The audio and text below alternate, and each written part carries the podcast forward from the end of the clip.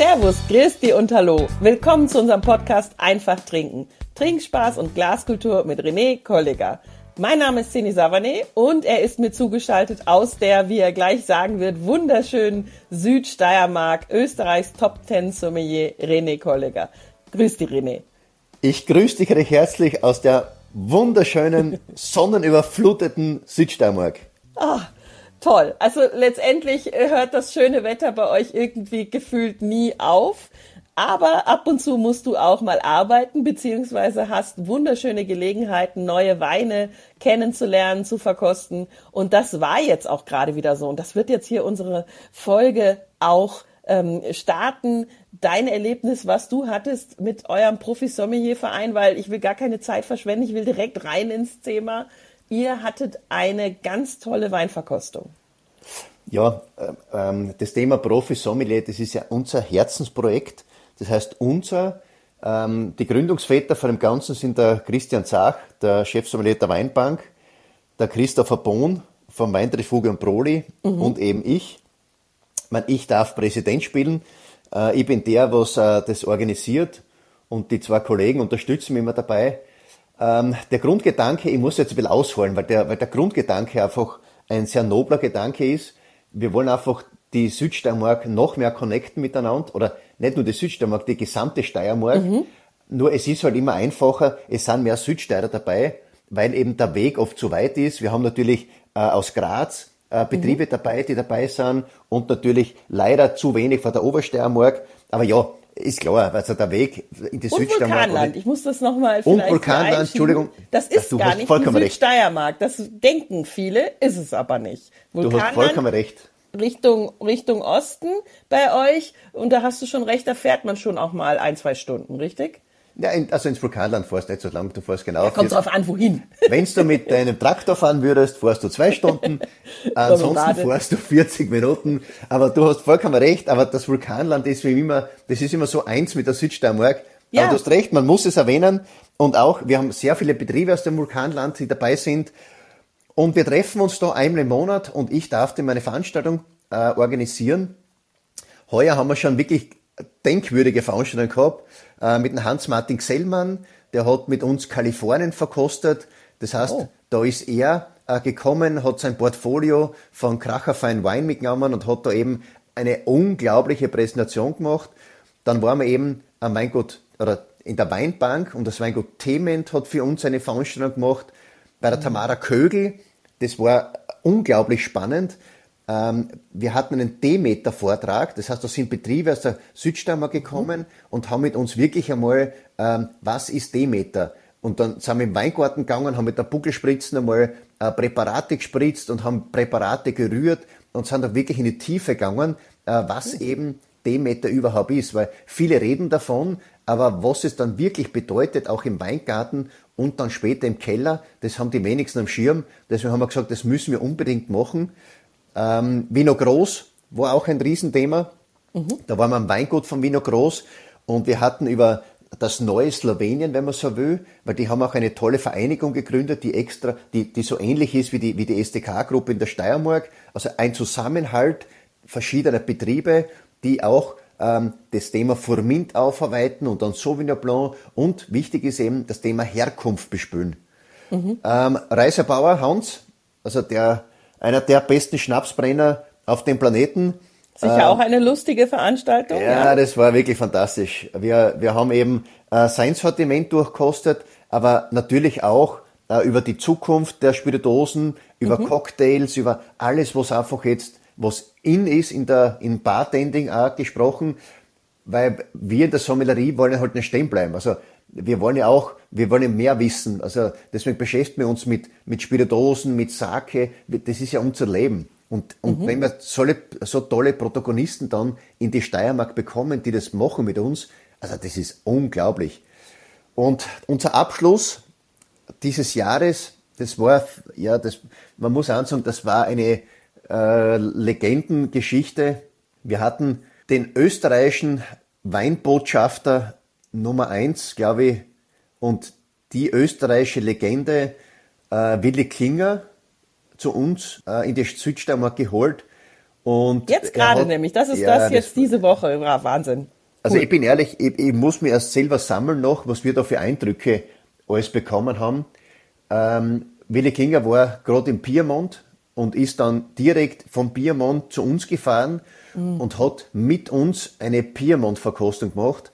Und es, ich, ich glaube, es gibt keinen, keinen besseren Vertreter dafür. Er war ja für Angelo Geier der, äh, der Marketing- und Sales-Chef.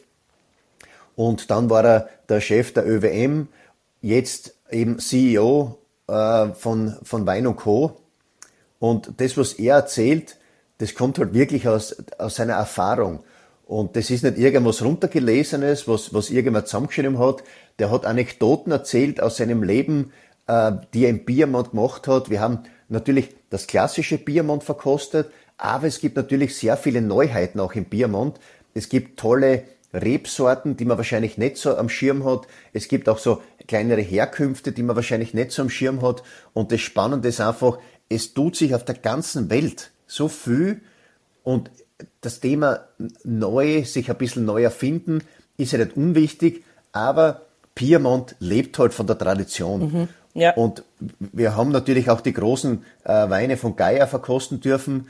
Ähm, also das war eine unglaublich beeindruckende Veranstaltung und ich darf da wirklich an jeden ans Herz legen, also jeder Betrieb, der Mitarbeiter hat, denkt drüber nach, eben äh, über den Profi-Sommelier-Verein, weil wir schauen wirklich, dass die Jugend gefördert wird und das eben der Zusammenhalt, der bei uns, also wir sind ja alles Freund, alle, was da benannt waren, und es waren über 30 äh, Personen, wir sind ja wirklich alles Freund und, und schauen einfach, dass wir uns untereinander einfach, dass wir immer besser werden. Mhm. Und wahrscheinlich wart ihr alle sehr geflasht, wie man jetzt auf Neudeutsch sagen würde, von diesem, ja, von diesem er Erlebnis, auch mit so einer Größe im Wein. Also selbst ich äh, äh kenne den Herrn jetzt nicht persönlich, sondern immer natürlich von äh, zum Beispiel dem Kundenmagazin von Wein und Co. und, und muss sagen, dass diese, ja, dieses Weltmännische, dieses Connoisseur bei ihm absolut durchklingt und dass man immer wieder merkt, da kennt sich wirklich jemand bis ins Detail aus und offensichtlich hat er dann auch noch ein gutes Gefühl für das richtige Timing, denn jetzt äh, ins Piemont zu reisen ist natürlich ideal. Jetzt ist auch die Trüffelzeit, es gibt die Trüffelfeste zusammen mit Wein. Ähm, ich nehme mal an, ihr habt äh, dann die Weinverkostung gemacht, aber den weißen Trüffel aus Alba hat er nicht dazu gereicht, oder? Na, aber wir waren nach der Veranstaltung essen. Mhm ähm, beim Norbert Thaler, unglaublich tolles Restaurant. Und da haben wir natürlich einen Gang bekommen mit weißen Trüffel. Mhm. Und das war natürlich der, die perfekte Abrundung zu einem ganzen Thema. Aber jetzt ist ja sowieso Trüffelzeit. Also die, die meisten Restaurants und auch Wirtshäuser haben jetzt Trüffel auf der Karte. Und dort äh, ist schon einmal nicht unwichtig, einmal einen ähm, vielleicht Weißwein zum Einstieg, einen, Arnes und dann vielleicht einen, einen tollen Barolo oder Barbaresco oder Nebbiolo dazu zu trinken. Wichtig ist halt immer, wenn man einen Wein erwischt, der Reife hat, und Reife ist dann wirklich äh, 10, 15, 20 Jahre, mhm. das pfeift halt richtig. Das ist unglaublich.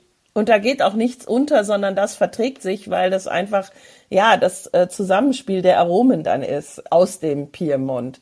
Was war so bei der Verkostung jetzt für dich das Getränk, was dir oder der Wein, der dir am meisten in Erinnerung geblieben ist oder dich vielleicht auch überrascht hast, weil, weil du ihn noch nicht getrunken hast. Der Weißwein zum Beispiel, von dem du gerade gesprochen hast, von dem habe ich noch nie gehört, muss ich aber mal wieder zugeben. Ja, nein, das macht gar nichts, aber die Rebsorte Arnes ist die äh, Hauptrebsorte eben und diese Weine, die, die, trinkt man zum Einstieg, die haben auch einen Anspruch, die sind, haben eine schöne Fruchtaromatik, ein bisschen so einen feinen Gerbstoff drinnen, sind aber jetzt nicht die die komplexesten Weißweine auf dem Planeten. Mhm. Aber das ist immer für den Einstieg zum ersten, zum ersten äh, bisschen Brot, bisschen Butter, äh, perfekt dazu. Aber dann bin ich ehrlich, sobald dann äh, das Rot. erste ernsthafte Gericht auf den Tisch kommt, dann trinke ich Rotwein dazu. Und warum? Ganz einfach, weil, äh, weil der, vor allem der, der Nebbiolo dann auch dieses Erdige in der Reife mit sich bringt und dann eben, deswegen sage ich mir das Gleiche, Esszimmer, Ess- und Trinkzimmer das, für das das Gebiet bekannt ist. Mhm. Weil wenn du diese erdigen Trüffelaromen hast plus den Nebbiolo dazu mit dem Gerbstoff, diese Erdigkeit, diese Softigkeit, diese Fruchtaromen, das passt, das, das ist das Perfect Match. Da brauchst du dann nichts mehr anderes dazu trinken, außer das, was eben vor Ort ist. Ob das ähm, dann Nebbiolo ist, ähm, das, das, passt mit Trüffelgerichten, mhm. das Fondutta, das Kräftige, einfach perfekt. Das, also, und ähm, Rotwein ist auch in der Region äh, die oder die roten Trauben sind vorherrschend, oder? Deswegen habe ich vorhin nach der Weißweintraube gefragt, weil ich hätte tatsächlich mich bisher immer nur mit Rotwein aus dem Piemont beschäftigt. Es ist richtig, also Rotwein ist, ist die Nummer eins. Und wie gesagt, es macht Sinn, weil eben auch die Gerichte äh, etwas deftiger und kräftiger sind. Mhm. Und deswegen macht dann Rotwein wahrscheinlich ein bisschen mehr Sinn als eben Weißwein. Mhm. Und hat man dann bei dem Rotwein, ähm, ja, ich sag mal, Favoriten? zum Trüffel oder eben, ich sag mal, zur Tageszeit, später des Abends, äh, zur, zur Qualität, zur Güte des Essens. Also eben, dass man vielleicht sagt, bei einem schwarzen äh, Wintertrüffel jetzt würde ich eher äh, diese Traube empfehlen oder diese Ausbauart und bei einem weißen Albertrüffel dann wieder was anderes. Seid ihr da so ein bisschen in die Tiefe gegangen oder hat dein Gaumen dir gesagt, was so, ich sag mal, die Königsklasse ist? Das ist, äh, also wenn du Nebbiolo trinkst, Nebbiolo ist für mich die Königstraube dort. Ähm, die hat natürlich die meiste Tiefe, den meisten, auch den meisten Gerbstoff. Ähm, das muss dann schon reif sein. Also, und wenn das dann reif mhm. ist, dann trinke das, also wenn du das so runterbrechen willst, hast du nicht Unrecht. Am Abend würde ich dann eher Nebbiolo trinken und zum Mittag mhm. Barbera oder Dolcetto. Also, weil das, das mhm. sind dann meistens die zugänglichen Weine, ja. Ähm, mhm. Aber Nebbiolo ist, ich, ich könnte Nebbiolo den ganzen Tag trinken, aber wenn du es so runterbrichst, ja, zum Mittag eher ein bisschen Barbera, Dolcetto, dann eben mhm. Arnes, was die halt nicht gleich fertig macht, und Barbaresco natürlich, und dann am Abend die schönen äh, Nebbiolos aus Barolo eben. Aber wichtig, genau. immer reif. Und jetzt hast du gerade das, jetzt hast du gerade ein Stichwort gegeben, was, und das muss man ja leider sagen, im deutschsprachigen Raum nicht immer ganz klar ist. Ähm, mein Liebling ist da auch immer so der Scherz zum Thema äh, die Rioja-Traube, die es nicht gibt. Ähm, also wenn, dann wäre es Tempranillo. Wenn man sagen würde, es steht eine stellvertretend dafür. Aber jetzt sind wir ja im Piemont und da sagt man ganz gerne äh, eben, ich, ich liebe Barolo oder ich trinke gerne Barolo. Aber Barolo ist nicht die Traube. Das, musst du uns jetzt bitte nochmal hier ganz, ganz genau erklären. Die, genau, die Rebsorte ist Nebbiolo und ähm, Nebbiolo, Nebbia, der Nebel, ist eine Rebsorte, die immer vom Gerbstoff, also immer einen höheren Gerbstoff hat, eine höhere Säure hat, in der Jugend vielleicht ein bisschen auch nicht so zugänglich halt ist, ähm, aber trotzdem diese Softigkeit, diese äh, von, von Tabak über Schokolade bis zur Kirschfrucht, das Ganze bespielen kann. Und dann gibt's halt natürlich auch, wichtig ist der Winzer dann, die Ausbauweise. Also da gibt's eben die Traditionalisten, die halt den Gerbstoff ein bisschen mehr drinnen lassen. Das sind dann ein bisschen rustikalere Weine. Mhm. Oder eben dann die, die neuen äh, Barolos, die ein bisschen zugänglicher sind, vielleicht ein bisschen weniger Gerbstoff haben, dafür mehr Kraft, ein bisschen mehr Struktur, mehr Saftigkeit da drinnen haben. Ähm, Dürfen denn die anderen Gemeinden den Wein dann auch Barolo nennen oder sagt man dann Nebbiolo oder was anderes? Ähm, die, wie halt ähm, das Ganze aufgebaut ist, ähm, es kann, du kannst nicht über, also gibt ja nicht überall Nebbiolo.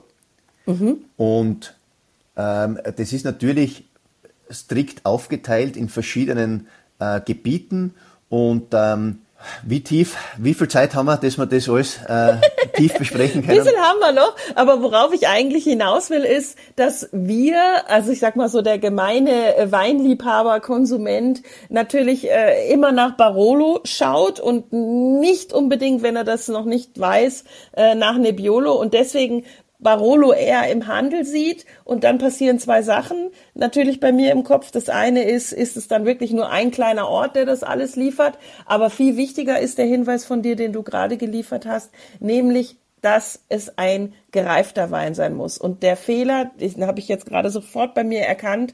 Ich habe es schon wirklich häufiger versucht mit Barolo und alles, was du angesprochen hast, sind genau die Nuancen, die ich mag, Tabak und so weiter. Das liebe ich bei Rotwein, aber er war selten älter als zehn Jahre. Das heißt, er war einfach zu jung und du sagst, dann ist er nicht so zugänglich. Dann ist er eigentlich noch kein echter Barolo. Die Nebbiolo-Traube konnte sich dann noch nicht so entfalten. Das heißt, der Kauftipp, und wir haben ja bald Weihnachten, ist, wenn dann wirklich ein bisschen Geld ausgeben und die älteren Weine, ob da jetzt Barolo draufsteht oder Nebbiolo, Hauptsache, sie sind gereift. Kann ich das so zusammenfassen? Große Gläser, dem Wein einfach die Bühne ja. geben ähm, ich denke das immer gerne aus Burgundergläsern und äh, wichtig ist einfach Zeit in die Karaffe geben, äh, den Wein sicher mal zwei, drei Stunden in der Karaffe lassen, dann eben große Gläser und dann hat man, glaube ich, die, die größte Freude äh, mit dem ganzen Barolo. Mhm. Ich glaube, wir müssen eine eigene, weil, wenn ich hätte jetzt angefangen zu erzählen über, über das ganze Thema Barolo äh, da braucht man eine eigene Sendung dafür. Gerne. Weil ich, ich habe gerade so viel Informationen bekommen über das Ganze und ich würde gerne weitergeben. Aber ich glaube, wenn wir jetzt anfangen, dann sprengen wir, glaube ich, alles, was wir gemacht haben. ja, weil wir haben ja noch etwas im Hintergrund und äh, oder im Hinterkopf und ich habe es ja schon angesprochen. Ich möchte natürlich jetzt von deinen ganzen Weinverkostungen und von deinem Weinjahr, nennen wir es mal so, etwas herausarbeiten und zwar, was eignet sich denn davon für ein Weihnachtsgeschenk oder für, das kommt dann auch nochmal in einer Folge, für den ganz besonderen Wein zum Weihnachtsmenü. Denn es ist die Zeit, in der man, wenn man sie noch nicht hat, sich noch um die Geschenke kümmern sollte. Und äh, wir wissen, bei Wein ist es sehr schwierig, den Geschmack zu treffen oder was Besonderes zu finden, fällt nicht immer leicht. Aber ja, sehr viele Weinliebhaber bekommen Wein geschenkt zu Weihnachten. Und jetzt haben wir dich als Experten da. Und ich würde jetzt gerne verstehen, zum Beispiel Barolo, ich habe, wie gesagt, bisher noch nicht den Barolo für mich gefunden oder auch eben den Nebbiolo. Was würdest du empfehlen nach der Verkostung? Wäre ein schönes Geschenk, über das du dich vielleicht auch freuen würdest? Ich, ich bekomme von meiner Familie äh, keine Weine mehr geschenkt, weil sie bemühen sich immer irrsinnig, dass wir Weine schenken. Und ähm, es sind auch fantastische Sachen dabei. Aber ich freue mich immer, also ich freue mich, wenn ich nichts kriege von Wein. Aber Jetzt kommt, wenn man Weil es nicht immer deinen Geschmack trifft. Dürfen wir das jetzt hier offen ja, sagen, das, das ohne dass die Familie äh, dann ja, ganz traurig ich, ist? Ich glaube, äh, man versteht es auch irgendwie, du bist vom Fach, du trinkst das ganze Jahr über tolle Weine und äh, da ist es wirklich, wirklich schwer, den, den Geschmack zu treffen, ich wenn er auch vor allem so ausgebildet Nein, ist. Ich werde nicht enterbt werden, weil Sie wissen inzwischen schon. Aber am Ende des Tages, man sollte schon wissen, wenn man einem, wenn man jemandem was schenkt, ähm, am besten ist, man, man kennt ein bisschen seinen Gaumen, man kennt ein bisschen seine Vorlieben mhm. äh, und es muss nicht immer, und das ist, was die, was die meisten falsch machen, sie nehmen meistens immer die kompliziertesten Weine, weil sie eine Freude machen wollen.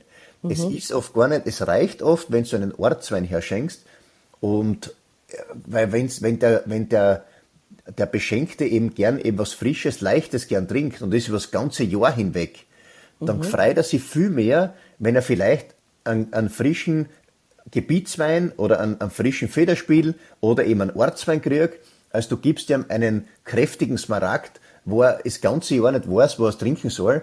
Mhm. Ähm, ein bisschen eben herausfinden, was der Beschenkte eben gern trinkt und sie dann darauf einlassen. Wenn das dann nicht der über, also wenn man eben glaubt, das ist eben nicht der übermäßige Wein, die meisten haben aber Freude damit, weil sie wollen es ja trinken. Mhm. Also dann, bei übermäßig sprechen wir ja auch vom Geld, sagen, sagen wir es mal ganz offen. Und ich hätte jetzt für mich daraus mitgenommen, ich nehme lieber einen Orts- und einen Gebietswein, was Anständiges von einem Winzer, der eben vielleicht auch schon mal vorgekommen ist, dass ich weiß, er hat den schon mal getrunken oder er ist in dem Ort, in der Region, im, eben äh, vielleicht sogar die Riede nebenan, wenn man sowas alles weiß. Und dann nehme ich vielleicht zwei Flaschen anstatt Richtig eine von der, ich sag mal, vom, vom großen Gewächs, ähm, nehme ich doch vielleicht zwei Flaschen, weil ganz ehrlich, das wissen wir von dir. Und ich muss zugeben von mir auch, äh, was willst du mit einer Flasche? es ist die Wahrheit, wir sind Flaschentrinker. Und wie gesagt, der soll ja, der soll ja das trinken und soll einen Spaß haben dabei. Und oft überfordert man die Leute und dann kommt es leider in den Keller runter und dann äh, wird es nie mehr getrunken werden. Mhm. Deswegen fast oft ein bisschen entspannter bleiben bei der ganzen Thematik aber natürlich, wenn ich weiß, dass der gern äh, gereifte Weine trinkt, dann gibt's dann gibt's immer wieder tolle Händler auch, äh, die reife Weine anbieten und ja, ein bisschen reinhören, äh, was der Beschenkte gerne hätte mhm. und es muss ja nicht immer Wein sein, vielleicht mag er gern Spirituosen. Also wenn er vor allem zu, zu äh, Weihnachten und Silvester ist immer fast gescheiter, wenn man ein bisschen einen leichten Rausch hat. Deswegen ist Gin oft ein Riesenthema oder Rum ist ein Riesenthema ähm, und das macht da immer Spaß. Ja, stimmt. Aber das ist ein guter Tipp. Wir kommen ja auch noch zu weiteren, ich sag mal, idealen Geschenken für, für Weinliebhaber, die dann eben nicht flüssig sind, sondern die diese Gadgets, also alles, was man noch irgendwie zum Wein drumrum schenken kann. Da kommen wir gleich oder spätestens vielleicht dann doch aufgrund der Zeit in der zweiten Folge zu, ähm, was dann, was dann alles Sinn macht und worüber man sich dann auch wirklich freut, was man hernimmt und was nicht nur unter Weihnachtsbaum ausgepackt wird und danach irgendwo verschwindet. Ich gehe aber jetzt trotzdem noch mal. Ich weiß, ich bin schon wieder sehr, äh, sehr picky und ich gehe schon wieder rein ins Thema und du sagst, es ist eine eigene Folge, aber ich will jetzt trotzdem wissen. Äh, Piemont Weihnachtsgeschenk ja. Für Senich Savané für mich, weil ich möchte das jetzt natürlich auch. Ich bin jetzt neugierig. Ich lasse das nicht auf mir sitzen, dass ich noch nie einen Barolo oder einen Nebbiolo getrunken habe, der all das kann, was du gerade angesprochen hast. Ich will den Tabak, ich will diese Tiefe ähm, und so weiter. Gibt's da was, was du zum Beispiel meinem Mann empfehlen würdest? ich würde, ich, ich würde, was mir jetzt auf die Schnelle einfällt, was dir sicher schmecken würde, ähm, wäre Brick de Fiasque. Mhm. Das ist die Herkunft, das ist die Lage von Paulus Cavino. Und das ist ein Wein, ähm, der, glaube ich, das alles vereint, was du, glaube ich, gern trinkst. Das ist auch, wenn es ein bisschen jugendlicher ist, antrinkbar. Und einer meiner, einer meiner Lieblingsweine. Und vielleicht kann man auch erwähnen, wann man das kaufen kann. Äh, es gibt äh, in Golling ein tolles Weinhandelshaus, das Weinhandelshaus Döllerer. Da kann man eben diesen Wein auch kaufen, wenn man möchte. Ja, perfekt. Und das wäre, und das ist gar nicht weit weg von dir. Und ich glaube, da hat dein geliebter Gatte eine, eine kürzere Anfahrt. Und ich glaube, du hast eine riesen Freibad im Main. Ja, und das ist ja auch etwas, wo man dann vielleicht noch sich ein bisschen in Geduld üben kann, denke ich mir, auch wenn ich einen Barolo oder Nebbiolo geschenkt bekomme, dass ich äh, vielleicht auch mal sage, der ist dann für nächstes Jahr Weihnachten. Und da sprechen wir ja auch noch mal in einer Folge drüber, wie ich ihn dann idealerweise lager und vielleicht nicht sofort aufmache, weil er mir gerade ja erst vielleicht mit dem Auto oder mit dem Versandhandel geschickt wurde und vielleicht aber noch ein bisschen ähm, Ruhe danach braucht.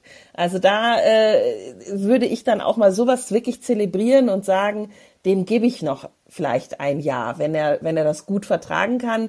Und du, du ja gesagt hast, diese Weine sind, sind ideal, wenn sie gereift sind. Gibt es, ähm, ja, wir haben Wein und Co. angesprochen und ich finde, das kann man jetzt ganz, äh, ganz offen hier auch erwähnen. Gibt es da noch was, wo, wo du sagen würdest, die hatten etwas, ähm, was man jetzt überhaupt bekommen kann?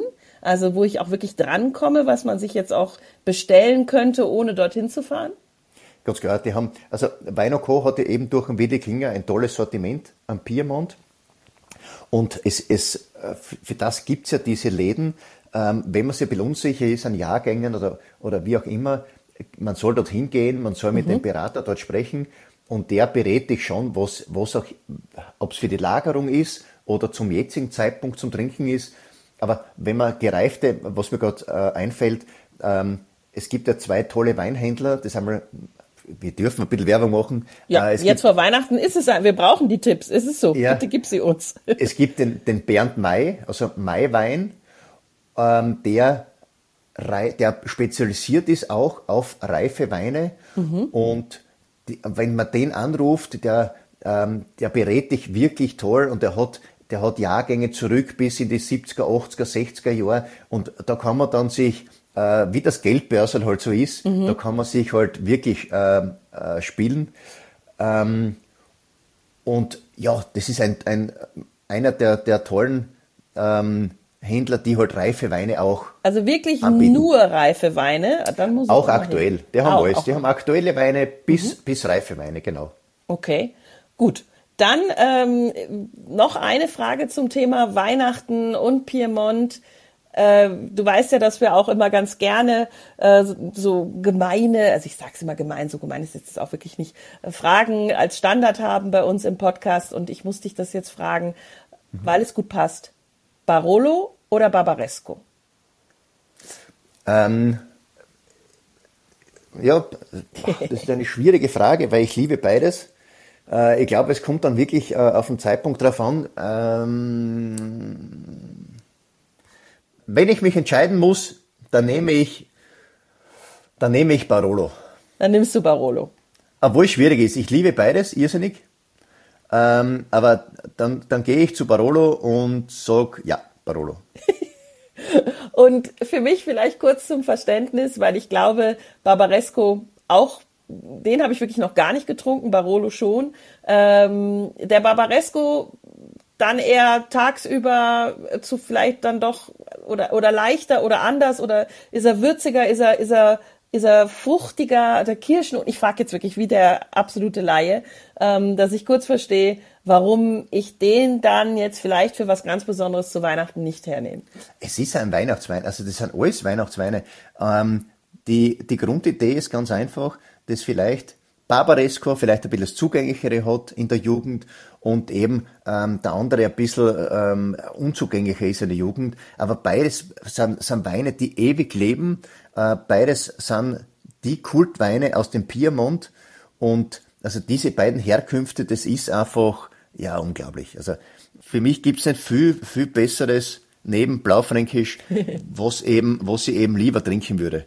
Okay, also ich glaube, dann habe ich was gefunden, in, in das ich äh, noch mehr eintauchen äh, will und äh, werde und vielleicht auch mich über den einen oder anderen freuen würde zu Weihnachten.